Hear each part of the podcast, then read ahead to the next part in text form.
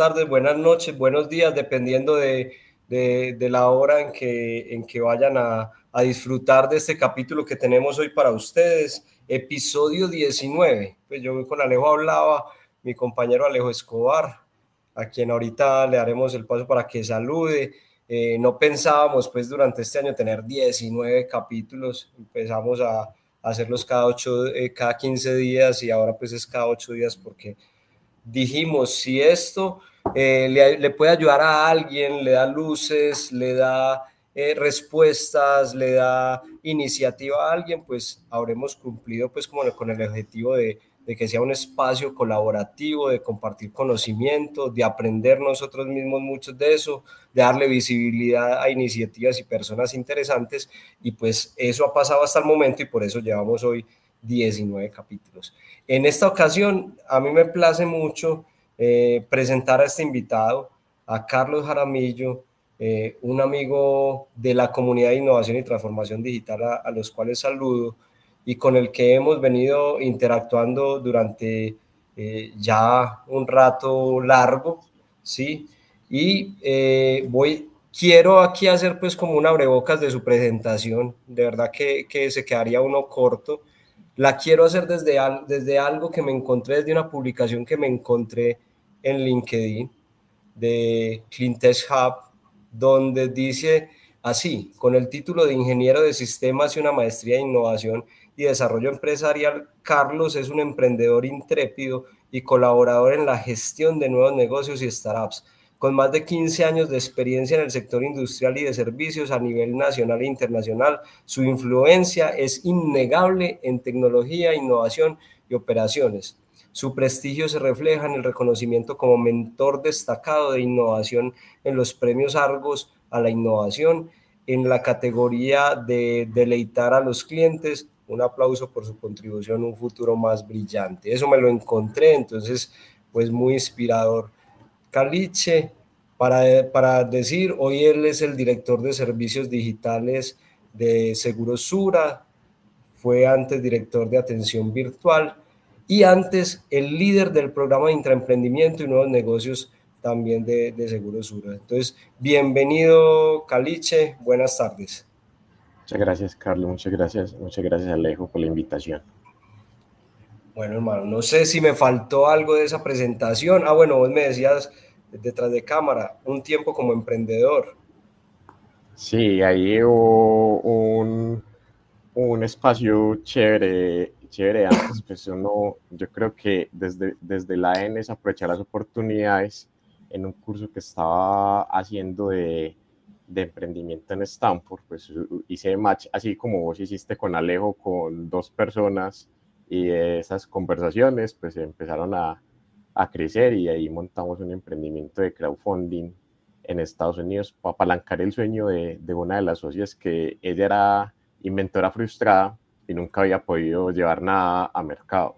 Entonces ella le quería ayudar a otros inventores frustrados, sobre todo pues de países eh, que no tuvieran los recursos. Entonces empezamos a trabajar con emprendedores de la India ayudarle a sacar productos en Estados Unidos. Nos fue bien y el emprendimiento lo logramos eh, vender con éxito ya hace más de 10 años. Espectacular, Caliche. Bueno, y como nosotros siempre decimos, queremos que este espacio, 45, una hora máximo, que estemos aquí, la gente pueda sacarle bastante jugo a esto. Te vamos a hacer cuáles serían esos tres, cuatro mensajes que vos le querías dejar a la gente al final de este podcast? ¿Con cuáles mensajes? Y a partir de eso, pues le damos paso a Alejo para que arranquemos a, ampliar la conversación. Carlos, incluso, eh, incluso incluyendo, valga o la cacofonía o la redundancia, esa etapa tuya de emprendedor. También, digamos, si tenés algo que, que de allá rescatás y que vos decís, pues, pucha, esto es valioso y le va a servir a otra gente, también lo puedes meter dentro de esos tres consejos. Listo. Súper Alejo, no, yo creo que yo mantenía el mismo pues, siempre desde emprendedor pues, hasta donde estoy hoy. Yo creo que el primer consejo es que la gente no le tenga miedo a la incertidumbre. O sea, el mundo se ha movido a la luz de la incertidumbre siempre y la incertidumbre solo nos trae oportunidades. Ahí es importante es tener los ojos bien abiertos para saber cuáles son esas oportunidades y tirarse al agua que lo más probable es que uno aprenda a nadar. Eso es como lo más importante. El otro punto es eh, la colaboración. Eh, y eso lo, hemos visto siempre, así monté, monté el emprendimiento, así he ayudado a otros emprendedores pues, en, en otras aceleradoras, en otros programas, así pues con Caliche y, y Alejo en las comunidades, así es, saliendo de simples conversaciones, nada estructurado, entonces uno nunca sabe dónde va a encontrar su próximo socio, se lo puede encontrar hasta montando en bus, entonces es bueno uno también conversar y siempre pensar que uno siempre tiene algo interesante que conversar con cualquiera y que ahí puede encontrar buenas cosas. Y el otro y el último punto yo diría que sería eh, la agilidad y sobre todo la, el sentido de tener una metodología para la vida. No, no existe un único camino ni una única receta para que todos logremos las cosas, pero si uno debería, eh, como, como los, los antiguos pues magníficos creían que solo había un plan, el plan A, o sea, hay que hacer todo lo posible para que el plan A funcione y uno va haciendo las, va remediando las cositas, lo va depurando, pero uno mismo va encontrando su receta para que todo esté y uno seguir al pie de la letra, digamos, esa metodología en la vida. Que se puede equivocar, sí, pero en ese equivocar es que uno ha aprendido haciendo esa metodología cada vez sea mejor. Qué bien, Carlos digamos que hay, hay una parte importante, yo creo que, que ese primer mensaje que das eh, cuando tienes el componente de miedo, todos lo hemos vivido, ¿cierto? Eh, todos siempre hemos querido estar como en la zona segura, obviamente habrá unos más intrépidos que otros, pero cuando sentiste el miedo y, y cuándo fue, mejor, mejor dicho, cuándo fue ese sentimiento de miedo que al haber actuado dijiste, ya no va a volver a tener miedo? Listo, yo creo que ese sentimiento del miedo fue, fue chévere, que yo tuve un, cuando hice mi maestría en innovación, tuve un profesor demasiado disruptivo y, y, la primera clase que él dijo, dijo, alce la mano los ingenieros. Entonces alzamos la mano los ingenieros diciendo, ustedes no sirven para innovar, todos váyanse para un lado de, de, de, la clase y el resto pues de las profesiones otro. Podemos decir el nombre del profesor Carlos. Eh, se llamaba es, se llama Roberto González en el Tecnológico de Monterrey en México. Eh, entonces, entonces él, él, él, era, decía, la misma cultura y la misma forma de educación hace que los ingenieros tengan un montón de, eh, de conocimientos que no están mal, pero sí limitan la forma de que puedan innovar y salirse de lo convencional. Entonces, lo que nos digo, ustedes tienen que hacer un trabajo extra de fuera de sus, de sus otros compañeros para poder ponerse al día con eso. Entonces, ahí el miedo fue que me tocó romper como todo lo que me habían enseñado en la ingeniería, eh, poner eh, eso como esto en este momento no aplica. Eh, tengo que reinventarme, pues sí me están pidiendo que me, que me reinventara. Yo creo que ese fue el choque más fuerte ahí, Alejo, en cuanto al miedo. Qué bien, Carlos. Bueno, y, yo quiero aprovechar, Caliche, también porque es que eh, la gente se preguntará también sobre la innovación en una, en una compañía como la que trabajas, en, en una compañía de seguros. Y vos hablas, el segundo punto que decís es la colaboración. Entonces, ¿cómo se da o cómo apalanca el proceso de innovación al interior de, de, Seguros Sura esa colaboración? Pues a qué te referís con la colaboración? ¿Es, ¿Es, esa innovación abierta? ¿Es las alianzas con las startups? ¿Esa aceleración? En fin, ¿cómo, ¿cómo la viven allá y cómo la explotan allá? ¿Qué tanto te gusta? Y es un mensaje clave que nos estás dejando. Sí, yo creo que las grandes organizaciones tienen un gran pecado pues eh, versus una startup que es hay demasiados hilos en las organizaciones. Pero cuando uno dice colaborar es rompamos los hilos, es al final qué lenguaje común tenemos que conversar. Entonces a, todos nos mueve la estrategia, nos mueven unas metas. Lo que hay que revisar es en el contexto de colaborar, qué puedo hacer yo para hacer que tus metas se logren y qué puedes hacer tú para, para eso.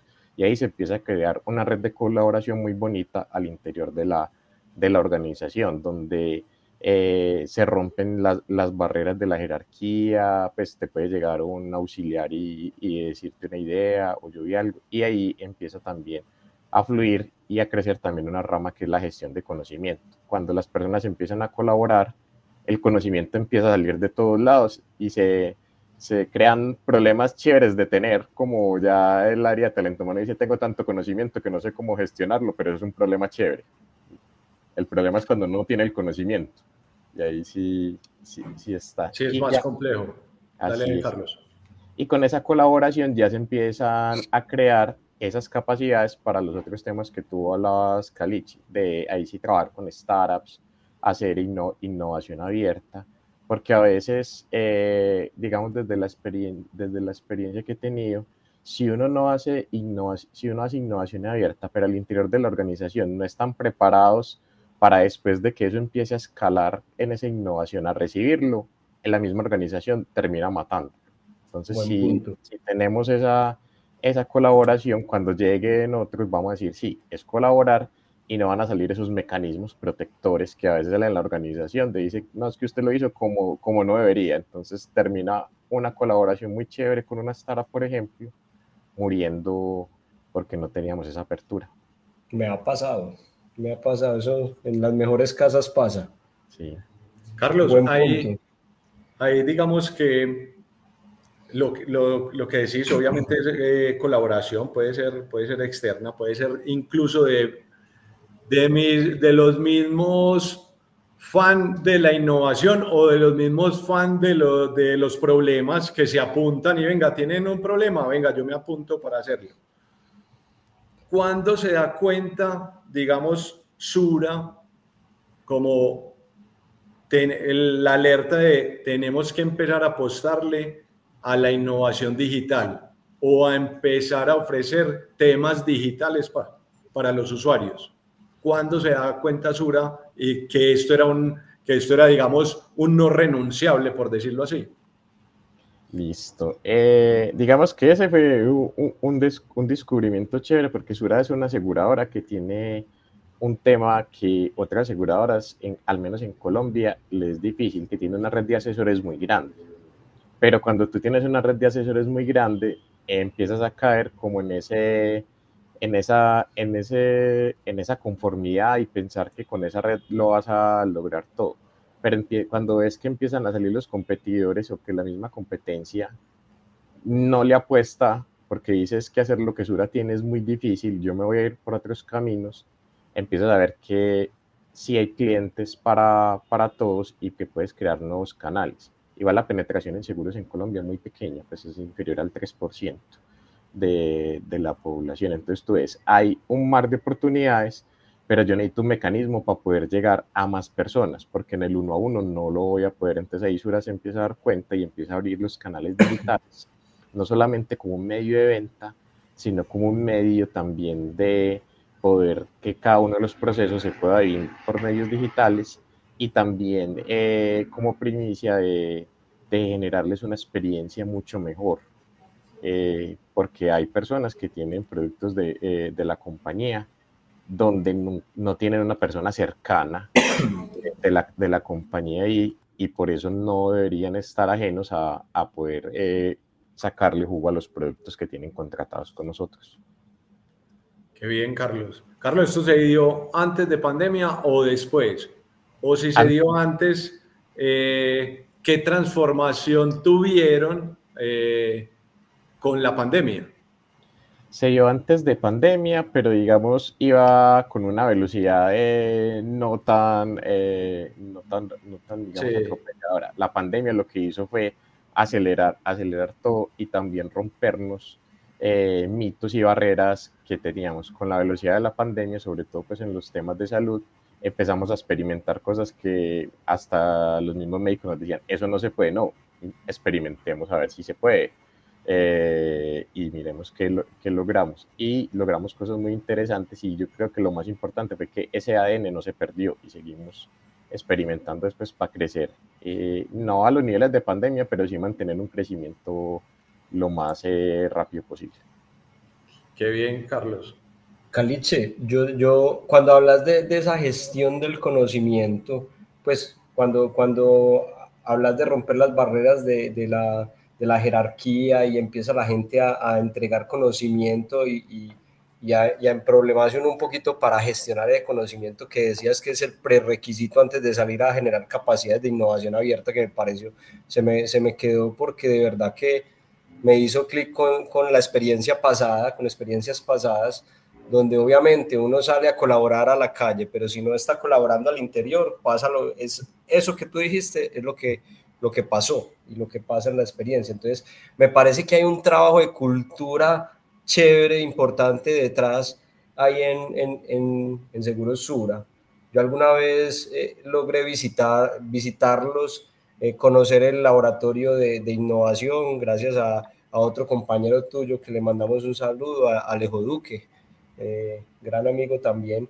Entonces, uno decía, wow, pues, o sea, detrás de, de, esa marca, de verdad que hay todo un tema cultural hacia, hacia ser de verdad innovadores, una cultura que, que abraza la innovación para alcanzar los objetivos. Entonces, se nota esa conexión de la cultura de innovación con la estrategia, a donde quieren llegar. Entonces, ¿estoy en lo cierto o, o, o, me estoy quedando ahí como cortico con lo que estoy pensando de, de, del tema cultural y la estrategia y la innovación? No, estás en, los, estás en lo cierto porque una de las cosas que, ha pasado al interior de la compañía es, eh, a pesar de que hay un área de innovación, hay una declaración de que la innovación es de todos, porque lo que pasa en algunas compañías es que como hay un área de innovación, las otras áreas se relajan porque dicen, no, entonces estos son los encargados de innovar y se quedan, digamos, como en el negocio conocido. Entonces, acá ha sido mucho de es responsabilidad de todos innovar y todos podemos innovar desde el día a día o hasta romper las barreras que tenemos con nuevos negocios, eh, creciendo, creciendo las oportunidades de las compañías, transformando, eh, proponiendo incluso, nosotros somos muy eh, propositivos, incluso hasta con el regulador. Nosotros a veces le hemos llegado leyes al regulador como usted debería hacer esta ley. Eh, por, por, ejemplo, porque eso le va a abrir las oportunidades y le decimos, y eso no le va a beneficiar a Sura, o sea, va a beneficiar a todos los jugadores. Eh, y, nos, y nos sentamos a hablar con, con, los reguladores sobre cada una de esas cosas. Entonces, en ese afán de la colaboración, de la gestión del conocimiento y que todo el mundo sí se crea el cuento de que en la estrategia la, la innovación es de todos, eso hace que sea un poquito más fácil ese, ese tema de, de cultural para poder que lo logremos. Perfecto, y, en, en, la misma, en el mismo sentido con ese tema de cultura de innovación, y lo mencionabas ahorita en la respuesta que estabas dando, de la gestión del día a día o de nuevos negocios, pues el concepto que aquí hemos hablado mucho de ambidiestrismo, como gestionar ese hoy y ese futuro, allá, allá se tienen políticas para eso, como que unos trabajan en el futuro y otros trabajan en el hoy, o, o son todos eh, trabajando de manera ambidiestra. ¿Cómo, cómo, es, ¿Cómo se vive eso allá, Caliche? Listo. Eh, aquí pues hay, hay, hay, hay, un mensaje importante pues de nuestro líder, que el mundo es de, es de, es de IES y de OES al mismo, al mismo tiempo. Entonces, por lo, por lo tanto, el, ambidiestrismo es muy importante. Sin embargo, el mismo, el mismo entorno te va diciendo si tú requieres en este periodo ser ambidiestro o no. Ha habido épocas en que la compañía ha tenido ambidiestrismo, otras en que ha separado los roles, otras que nos hemos centrado en la operación. Eso no, eso no, no está mal, eh, pero, no, eh, pero sabemos que no nos, no nos podemos quedar quietos. Y esta es una compañía pues, que siempre ha sido emprendedora y, y a las personas a veces se le olvida. Acuérdense que Sura era solamente una empresa de seguros y y Sura montó la ARL, la EPS, salió de ahí, salió protección. Entonces sí hemos montado nuevas compañías y eso lo estamos ahorita recuperando mucho más fuerte pensando en cuáles son las próximas compañías que serían como, así como si fuera una EPS o una ARL en el, en el futuro y empezando a dar esos pinitos para, para lograrlos a través de equipos internos o colaboración con terceros. Carlos, qué, qué bien eso me va a devolver un poquito cuando hablabas prácticamente que cambiaban, o pues no cambiaban, proponían nuevas reglas de juego. Entonces cogían al regulador y prácticamente, eh, digamos que le, les ponían los casos en los cuales se podría potenciar cualquier sector, ¿cierto? Uh -huh. ¿qué consejo le darías a otros sectores o a otras empresas que también muchas de las limitaciones para innovar, es decir, no, es que la ley no nos deja, es que la norma no nos lo permite. ¿Qué consejo se le puede dar, digamos, como a esas, como a esas empresas que queriendo innovar no lo pueden hacer porque la ley, digamos, que les está matando la innovación? Listo. No, yo creo que Colombia ha cambiado bastante. La regulación ha creado ya eh, los sandbox en cada uno de, los ministerios. Antes solo existía pues, el sandbox de la superfinanciera, pero en las otras entidades de control ya todas tienen sandbox, incluso los ministerios. Lo que la recomendación sería que monitoreen y observen muy bien las propuestas de ley que cada uno, digamos, de las regulaciones que, cumple cada compañía tiene, incluso el entorno regulador también de otros países.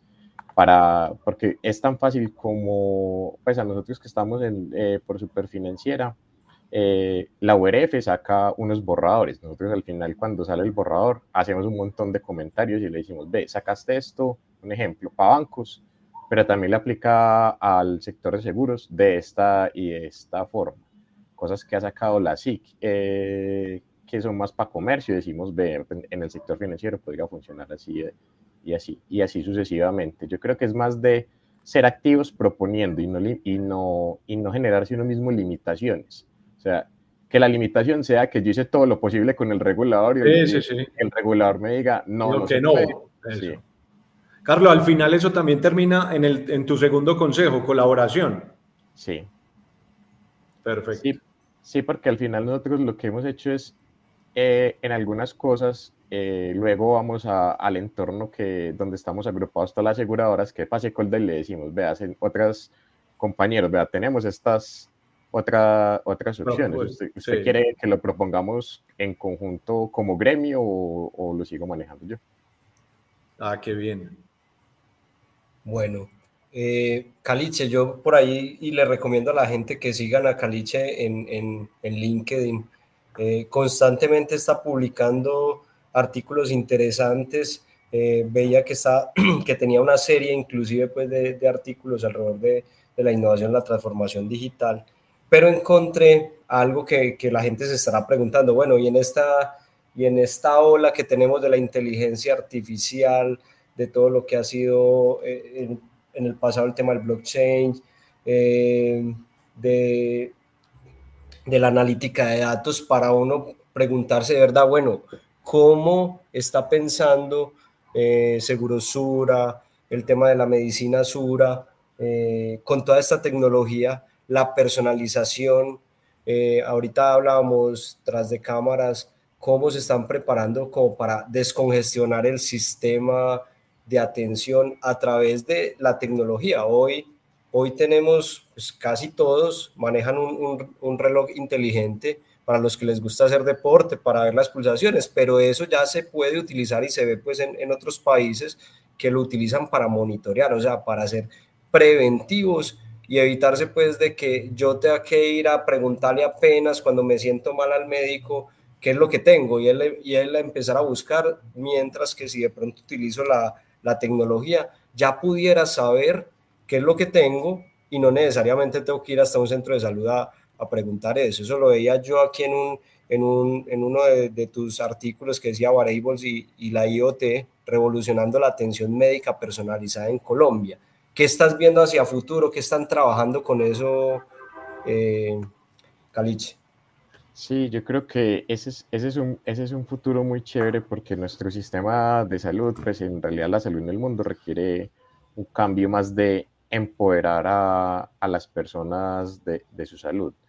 Y uno no siempre depende del médico para hacerlo. Y los médicos requieren muchas veces información para poder dar estas recomendaciones. Entonces ahí eh, se empiezan a juntar varias tecnologías que ya están llegando a un, grado de madurez que nos van a permitir eso. Digamos que en Colombia podemos celebrar el anuncio de la semana pasada de la adjudicación de 5G, que eso nos va a permitir llegar eh, con mucha potencia en este tema de IoT eh, de salud a zonas muy remotas, pero también se combina con que ya los wearables, hay wearables que incluso con un precio no muy alto, tienen sensores certificados de grado médico.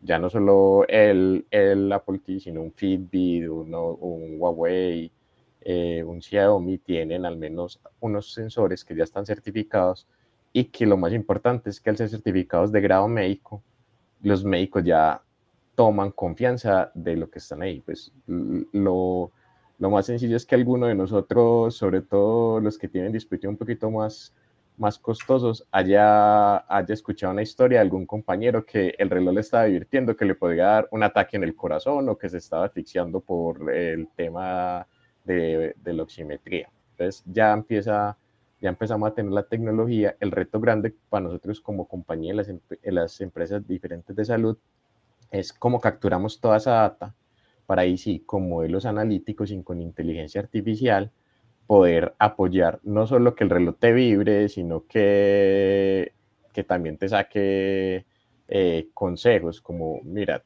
mantén la calma, eh, automáticamente llamar una ambulancia, empezar a empezar a orquestar todo ese sistema, todo ese sistema de salud, porque no es solo que te vaya a dar un infarto. Entonces, decirte, el centro médico, de acuerdo a lo que tú tienes contratado, más cercano es este. Eh, llamar la ambulancia, llamar la ambulancia de manera proactiva, que tu médico familiar, que es el que te lleva, sepa que tienes, que tienes ese problema y que esté preparado. Y cruzar eso también con la, con la historia clínica. Digamos que hay un gran potencial en la historia clínica de todos los colombianos, pero no le hemos sacado el suficiente jugo a la analítica para poder ser más proactivos y que en vez de que tú tengas que pedirle la cita al sistema de salud, el sistema de salud te la dé a ti, de acuerdo a tus necesidades.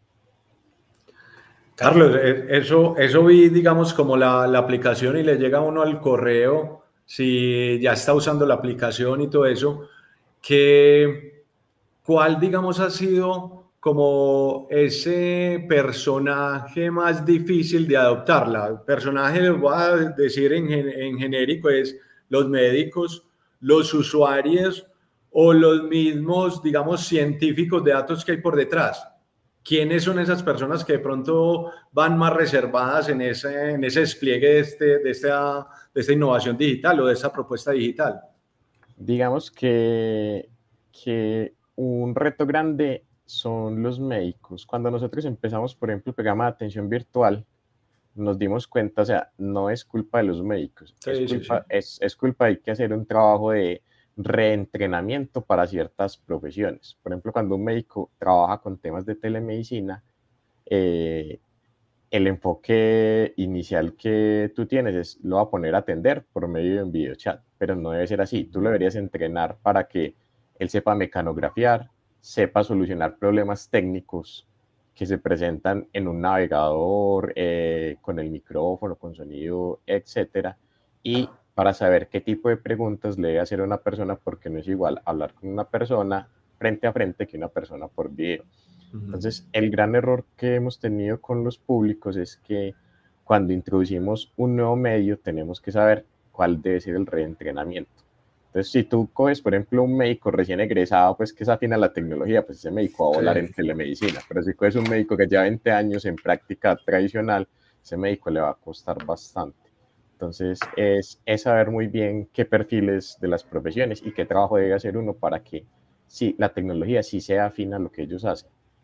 Claro, y, y enfocar también esas, digamos, como esos primeros ensayos o esas primeras iteraciones en estas personas que dominan bien la tecnología, porque si seguro se lo das al médico que todavía hace la historia a mano y que, y que todavía la pasa, pues porque me tocó a mí, internista era, no tenía computador, seguramente esa persona va a bloquear la, la innovación, eh, porque no le va a funcionar. Entonces es importante eh, que las primeras iteraciones por lo menos nos muestren un avance que puede, que puede funcionar. Dale, Carlos Duque. Eh, Caliche, y, entonces, en, para que la gente vaya entendiendo, ¿qué pudiéramos eh, esperar de lo que puedas contar en innovaciones eh, mediano plazo que tenga Segurosura o Sura Medicina que podamos estar esperando y que tengan esta integración con la tecnología que nos están abordando en estos momentos? Listo. Yo creo que pues, eh, el próximo año vamos a ver que vamos a, vamos a apalancar mucho los productos de salud con, con temas de dispositivos y de señales. Igual no, no solamente son dispositivos de los wearables normales, sino que también hay dispositivos de grado médico para, el, para que un paciente yo lo pueda hospitalizar en casa y poderle hacer un, un monitoreo. Digamos que en el mundo ya está comprobado que tú te recuperas mejor en casa pues que en un hospital eh, y es más eficiente también para el sistema. Entonces eso, eso lo vamos a, lo vamos a incorporar. Y con, nuestra, y con nuestra nueva app vamos a empezar a poner cada vez más, más cosas del mundo de la salud para darle más control a las personas. Entonces algo que puede ser muy útil es que tú tengas tu historia clínica. A todos nos ha pasado que llegamos donde un médico y dice, deme su historia clínica y eso. Trajo la historia clínica. Eso, donde la, eso, dónde la pido, dónde está. Entonces es nosotros crear mecanismos cada vez más para empoderar al paciente, para que él se pueda mover incluso más fácil al sistema, sea que nosotros lo atendamos o sea que lo atienda eh, un tercero, pero siempre darle más mecanismos. Qué bien. Caliche, y, también eh, quería preguntar entonces, eh, con, la analítica de datos que pueda hacer, ya vamos a par para el lado de los seguros, eh, uno podría estar pensando en que el seguro para determinadas personas puede costar de manera diferente que de otras, dependiendo de toda la data que arrojen los dispositivos a los que estamos conectados. voy a decir cualquier cosa. Ah, es que yo tengo carro, pero yo en el carro salgo muy poquito porque es que mi, mi, actividad laboral lo que hace es que yo me mantengo viajando. Voy por de ciudad en ciudad en avión y el carro queda en casa guardado. Entonces, hombre, el, el nivel de riesgo de ese carro frente a otro que sale todos los días a trabajar, a laborar ocho horas, que está en el tráfico, es distinto. ¿Podremos ver eh, innovaciones de ese estilo?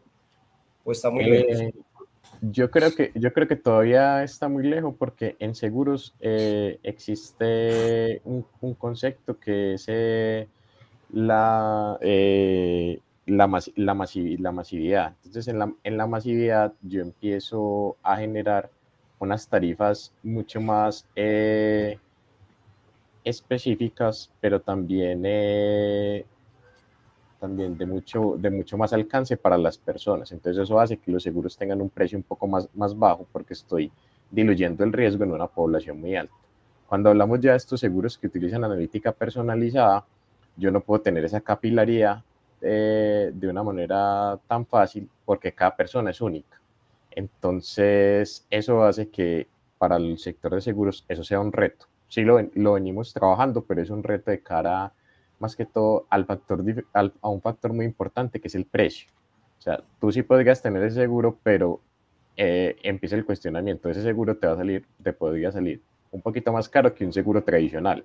Entonces tú dices, ¿dónde está eh, la, la, verdadera innovación? Entonces ahí es donde se vuelve, se vuelve un, digamos, una no adherencia a hacerlo. Entonces, sí, es, eh, necesitamos también que haya una madurez tecnológica, sobre todo en el caso del, del automóvil, para poder hacer un producto que tenga todas esas características.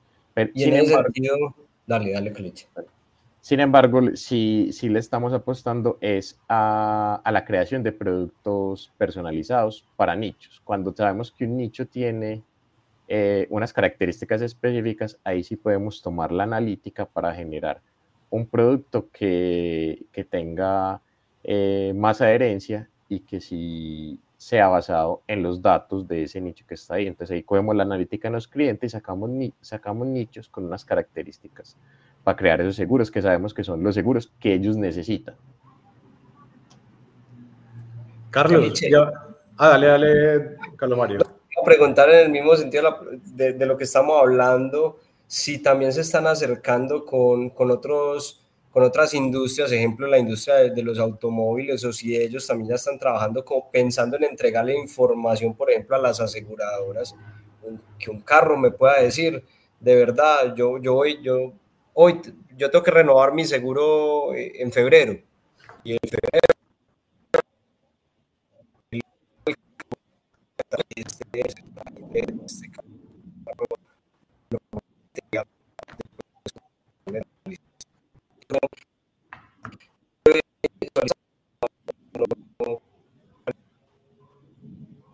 sí, yo creo que sí se ve visualizado. Sin embargo, la analítica y la inteligencia artificial tienen un, un factor importante. ¿Cuál es ese factor? Que empiezan a romperse las barreras entre industrias.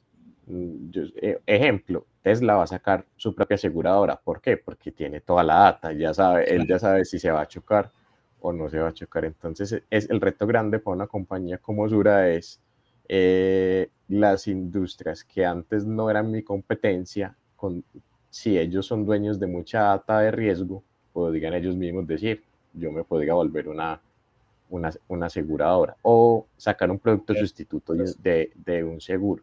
Entonces el reto es, para nosotros es, eh, como tú decías, cómo yo converso más bien con la industria automotriz rápido para que más bien no saliemos porque sabemos que eso, que eso puede pasar. Y ahí hay varios sectores pues, en, en términos de riesgo que está y, igual donde esas barreras se empiezan a romper.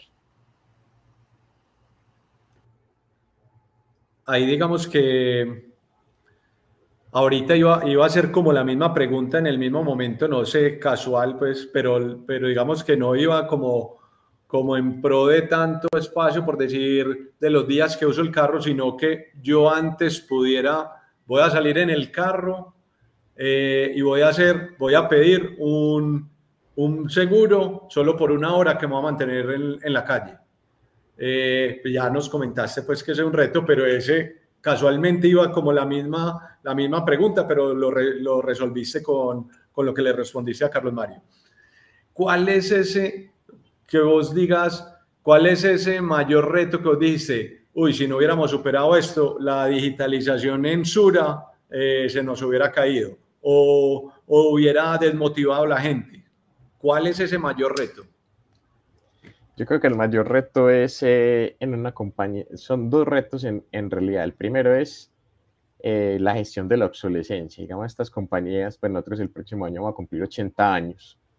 Eh, y, y, ya cuando tú tienes todos esos años, empiezas a ver en tu tecnología que tienes sistemas de información, incluso hasta procesos, que tienen más de 10 años y que nadie nunca les ha cambiado, siguen ahí. Y para este mundo tan cambiante, tú dices, esto no, no me permite a mí moverme lo suficientemente rápido. Entonces, un reto grande. Sí. Incluso que tenés en el mismo momento cuatro y puede que hasta cinco generaciones, que también sí. es la forma de pensar también. Así es. Entonces, ese es uno, uno de los retos grandes, la gestión de la obsolescencia, pues en todo, tecnología, procesos, cultura, eh, etcétera.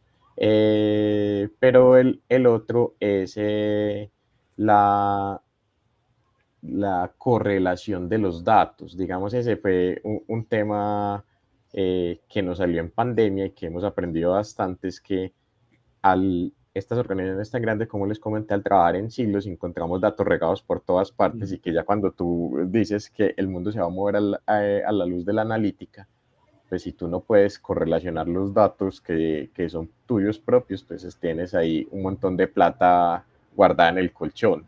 Eh, por decirlo, por decirlo así. Entonces, ese ha sido un trabajo pues muy bonito que hemos hecho, es como cada vez empezamos a correlacionar más variables y ya estamos, en el, y ya estamos llegando al problema chévere que es la data de afuera. ¿Cómo correlaciono la data de afuera? Porque ya la de adentro, ya eh, bien o mal, ya la tengo bien solucionada, pero afuera, la data de afuera me va a dar mucha más información para entregar más valor.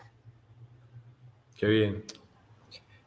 Caliche, y, hablando de otro tema que te teníamos en estos días en un foro de inteligencia artificial que tuvimos con el CES, eh, ¿qué, ¿qué, se está trabajando? O sea, ¿cómo se están apalancando los procesos al interior, los servicios, es dura con, este boom que tenemos de la inteligencia artificial? Listo. Eh, pues ahorita con inteligencia artificial el gran foco es en realidad en, en traer eh, mayor eficiencia en los procesos internos. Eh, digamos, esto hay que hacerlo de una manera muy responsable porque esto sí libera muchas capacidades de las personas. Entonces no solamente es trabajo de nosotros en digital o en tecnología o con las personas de analítica, sino trabajo fuerte con el área de talento humano porque este tipo de tecnologías no libera como cuando uno hacía RPAs o automatizaciones una persona, no, esto puede liberar 10 personas de tacada y yo tengo que tener claro que puedo, esas 10 personas que van a seguir haciendo eh, como, como tal. Entonces, eh, ahí estamos muy enfocados en, lo interno. Eh, ¿Por qué? Como es una tecnología tan cambiante y que todos los días sale, salen cosas, cosas nuevas, todavía eh, hay muchas dudas de cómo, cómo sacarle provecho de cara, de cara al cliente. Porque al final, acuérdense que sigue siendo esto, esto, a pesar de que es muy rápido la inteligencia artificial, sigue siendo una caja negra. O sea, yo no sé qué está pasando por allá adentro con seguridad. Pues tengo una idea, pero con total seguridad no. Es cuando ya uno lo expone cara a un cliente, uno como compañía es responsable de lo que esa inteligencia artificial vaya a generarle de cara al, de cara al, de cara al cliente. Entonces, ese es uno de los retos más grandes, es hay un montón de casos de uso que estamos explorando con varios aliados pero eh, el principal filtro es cómo lo hacemos de manera responsable y con las salvaguardas necesarias para nosotros decir, no hay problema, este, por, ejemplo, este bot va a salir y yo estoy totalmente tranquilo con lo que él va a decir. Obviamente, pues toca hacer unos trabajos eh, para seguirlo monitoreando, pero que nosotros podamos salir con tranquilidad, no, eh, no con angustia. ¿será, que, ¿Será que excluye una población? ¿Le da un consejo que no es eh, a una persona. Incluso eh, este tipo de inteligencia artificial, pues en, en, un taller que hicimos, pues a modo de broma, pero en realidad sí es verdad, hasta el mismo le puede subir en un cliente que cancele el seguro. Si el cliente le dice, yo no tengo con qué pagar, tengo problemas financieros, pues la inteligencia artificial, con las reglas que tiene, va a decir, pues cancélalo. Entonces uno dice, le vamos a dejar que una inteligencia artificial le diga a nuestros clientes que cancele, sí, no, cuál es la responsabilidad de Sura sobre eso. Entonces es, es un poco más allá, pero internamente sí le estamos sacando mucho jugo de cara a la eficiencia operativa. Carlos, ahí, ahí digamos que me voy a volver otro poquito. Ahorita que decías, Sura es una compañía de 80 años y, y, digamos que por lo que nos hablas, obviamente llevan, pues me parece a mí que las, de las empresas en, en Antioquia y puede que en Colombia llevan como la o van a la vanguardia de la digitalización o transformación digital. ¿Cómo es la cara de Sura en el momento en que a vos te toca casi que cambiar, supongamos, lo voy a poner entre comillas como un caso hipotético, cambiar asesores de seguros a contratar científicos de datos, ¿cierto? Eh, como para poder, para poder hacer o llevar a buen término todas estas iniciativas de digitalización. Y la otra, son dos preguntas que no la quiero dejar escapar. Es una empresa que apenas esté iniciando en su transformación digital, porque en este momento vamos a ver que nadie ha iniciado su, pues, que algunas empresas no han iniciado transformación digital, otras van adelante. ¿Le recomendarías a las empresas que vayan a iniciar, que sigan con los RPA o que se den el salto para la inteligencia artificial? Serían esas dos. Listo. Listo, la de los asesores, esa, esa es más dura, pero gracias a Dios, esa sí tenemos, sí tenemos una posición. Eh, nosotros consideramos que la analítica, eh, sea avanzada o no, hay que democratizarla. Entonces, nuestra posición es, es posible que yo sí siga contratando asesores, solo que los debo formar en temas de analítica para que ellos ya sean los, los mismos que con sus clientes y digan, voy a hacer una segmentación de mi cliente, voy a ver oportunidades de de, venta cruzada. O sea, nuestra misión siempre es cómo apalancamos ese asesor para que ese asesor trascienda. O sea, no, no va a ser el asesor que nosotros conocemos eh, de antes, será un asesor mucho más digital. Pues aún existe suficiente mercado para que los asesores sigan vendiendo de la manera tradicional, solo que van a necesitar unas herramientas diferentes para que ellos puedan ser más relevantes.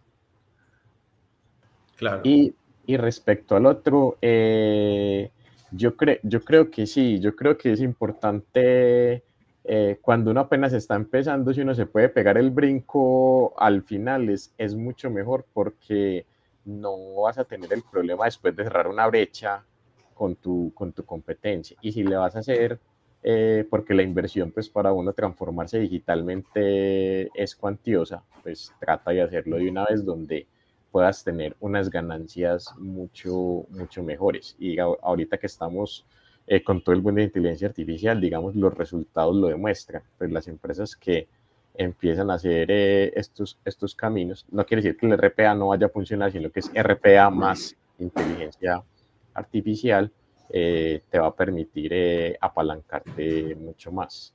Pues a modo de ejemplo, eh, yo soy asesor también de programas de ya de empresas más tradicionales en, el ICESI, que es una universidad en Cali.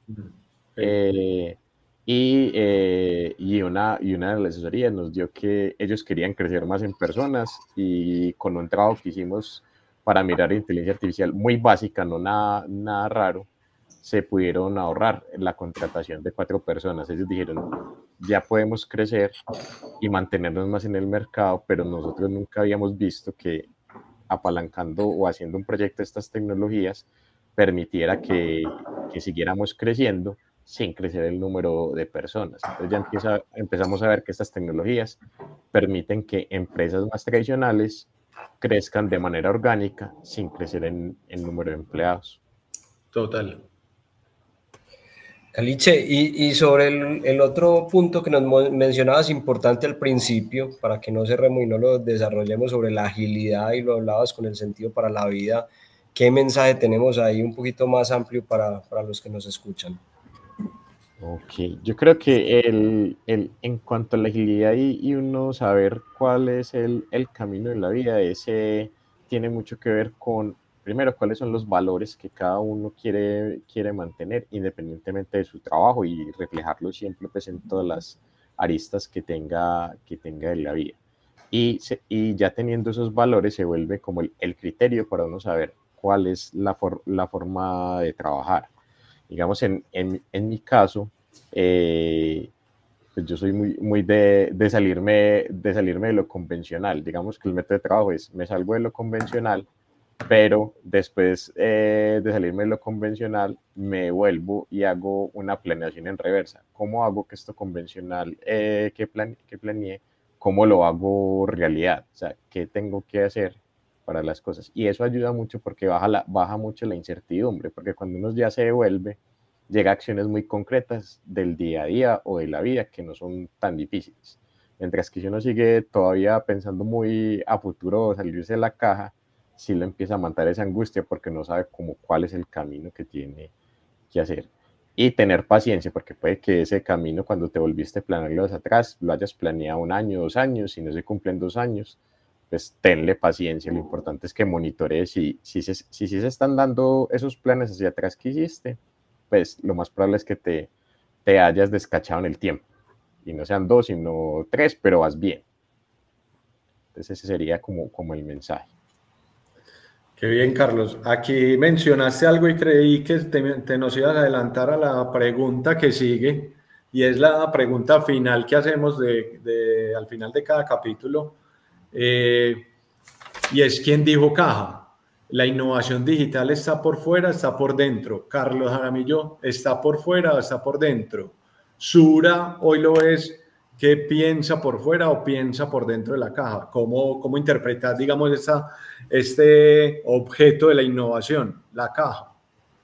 Listo, yo creo que la caja es el, es el contenedor. O sea, eh, yo, yo creo, y creo que Sura también estamos, estamos fuera de la caja pero necesitamos una, una herramienta, un taladro o algo, porque tenemos que ir como a mercar fuera de la caja, pero tenemos que llenar la caja de cosas, porque esa caja le faltan cositas. Entonces, nosotros mercamos por fuera, la, la vamos llenando y así esa caja por dentro se enriquece.